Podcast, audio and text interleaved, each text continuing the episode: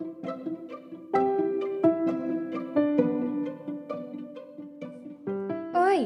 eu sou a Rebeca e esse é o podcast História Encantada. A história que eu vou contar para vocês agora é sobre um menininho que ficou de castigo porque não queria ir dormir. Essa história foi escrita por Débora Oliveira e ilustrada por Susana Paz.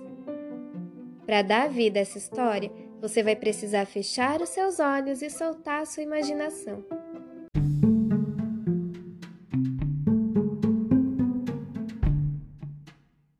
Mauro e o dinossauro. Já é hora de ir para a cama, dizia a mãe a toda hora. E o menino de pijama não queria ir agora. Coitado do menino, não sabia do perigo. Não querendo ir dormir, acabaria de castigo.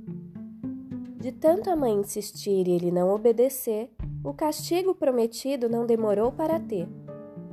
De castigo, disse a mãe, para aprender a obedecer, sem sair para brincar e também sem a TV. De castigo, mãe? Mas por quê? perguntava o menino. Não podia entender o porquê do seu destino. Não podia sair de casa nem brincar com nenhum amigo. Dessa vez a mãe caprichou e exagerou nesse castigo.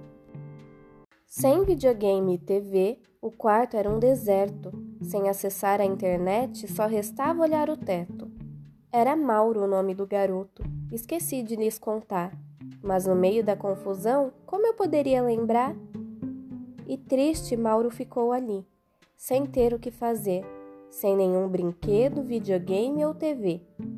Ora deitado na cama, ora deitado na rede, o menino avistou um bichinho na parede. E agora? E esse bicho?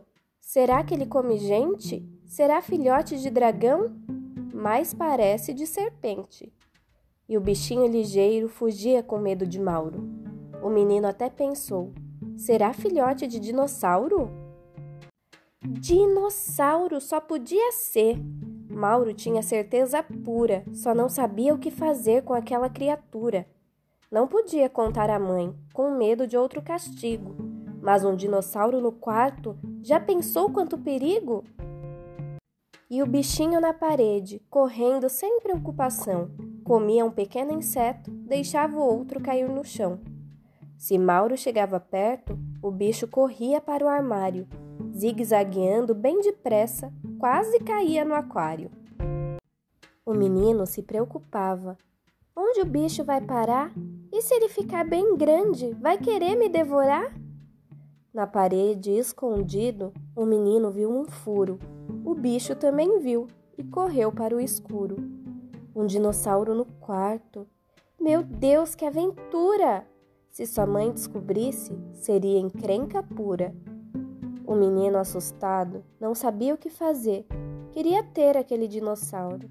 Mas como sem a mãe saber? E se o bicho crescesse, o que ele faria? Um dinossauro gigante? Como se esconderia? Olhou o relógio ligeiro. O tempo estava passando. Daqui a pouco a mãe viria ver o que ele estava aprontando. Achou simpático o bichinho comendo muito apressado, correndo para o seu ninho, um buraquinho apertado. Há quanto tempo estava ali naquele buraco escuro? Será que entrou pela janela? Será que veio pelo muro? Estava ainda pensando se teria vindo pela horta, quando tomou um susto ao ver a mãe abrir a porta. Menino, ainda acordado? Não já mandei você dormir? Mas que bagunça danada é essa que você fez aqui? Mãe, disse logo apressado. Vivi a maior aventura. Veja que aqui nesse quarto foi onde encontrei uma criatura.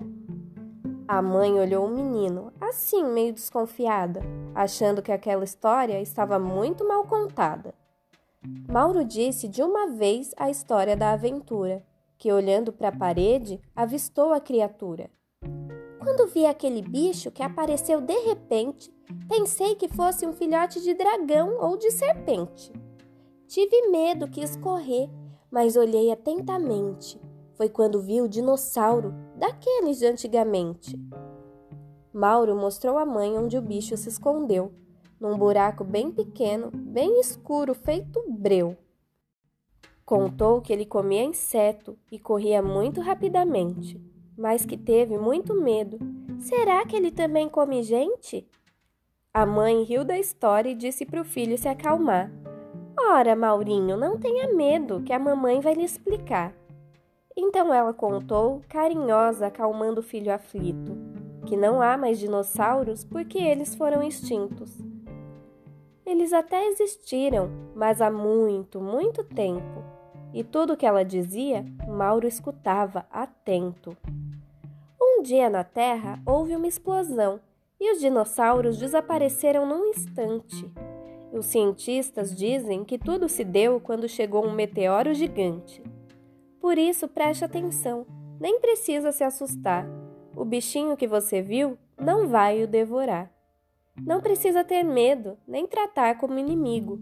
O bichinho da parede não oferece perigo. Ele, assim como você, deve estar é assustado. Por isso foi para o esconderijo, se escondendo apressado. Lagartixa é o nome desse bicho, que não faz mal nenhum a gente. Ele até devora os insetos que infestam o ambiente. Parece mesmo com um dinossauro, de pele grossa e um jeitão altivo. Mas na verdade, a pobre lagartixa é um bichinho inofensivo. Lagartixa? Que nome esquisito! É mais estranho até que o dono. Agora fiquei mais calmo, mamãe. Estou até sentindo um sono. E sem medo e já sorrindo, foi dormir o menino Mauro, que sonhou com a lagartixa a fingir ser dinossauro.